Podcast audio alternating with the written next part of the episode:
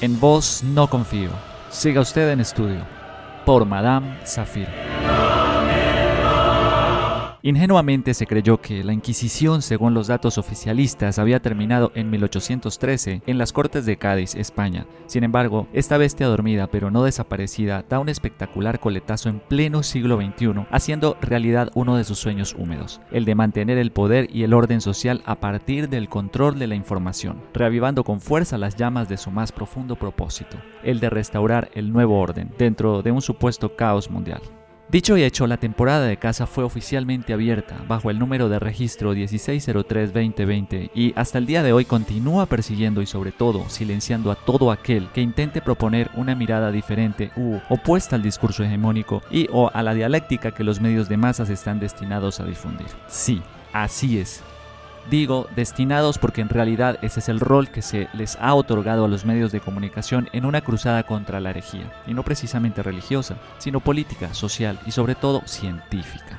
una labor que ejercen con gran ahínco y dedicación manteniendo al statu quo mediante un excelente proyecto de ingeniería social, creando enemigos, noticias, informes y entrevistas sesgadas, manipulando videos e imágenes, manteniendo a la población adormilada, en conflicto, perdida, con la idea de que este es el fin de los tiempos y sobre todo inoculando la opinión de que no tenemos más alternativa que obedecer sin chistar.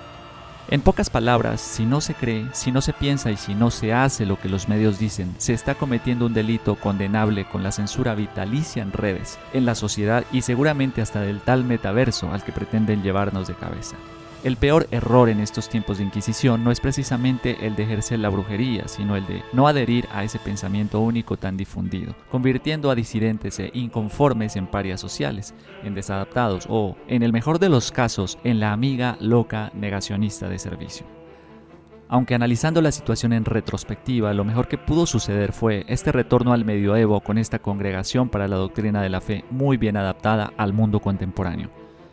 Esta forzada cacería permitió a algunos salir de la caverna platónica, visibilizando la realidad que, aunque muy presente, sacó a más de uno de la cómoda ignorancia. Permitió el cuestionamiento acerca de la naturaleza de la realidad, permitió crear nuevos vínculos, la creación de nuevos proyectos y lo más importante, el poder compartir pensamientos e ideas, unir fuerzas, avanzar, abriendo camino cual planta trepadora que busca un buen soporte para adherirse, encontrar la luz y florecer. En definitiva, sin pensarlo y menos aún sin proponérselo, ese proyecto corporativo mundial destinado a aniquilar la libertad de pensamiento terminó fortaleciendo y agudizando el sentido crítico de muchos que, desde el minuto cero, decidieron cuestionarlo todo, inclusive su propia existencia. Escrito por Madame Zafir, bajo la bendición y el ojo crítico del hermano Lucas.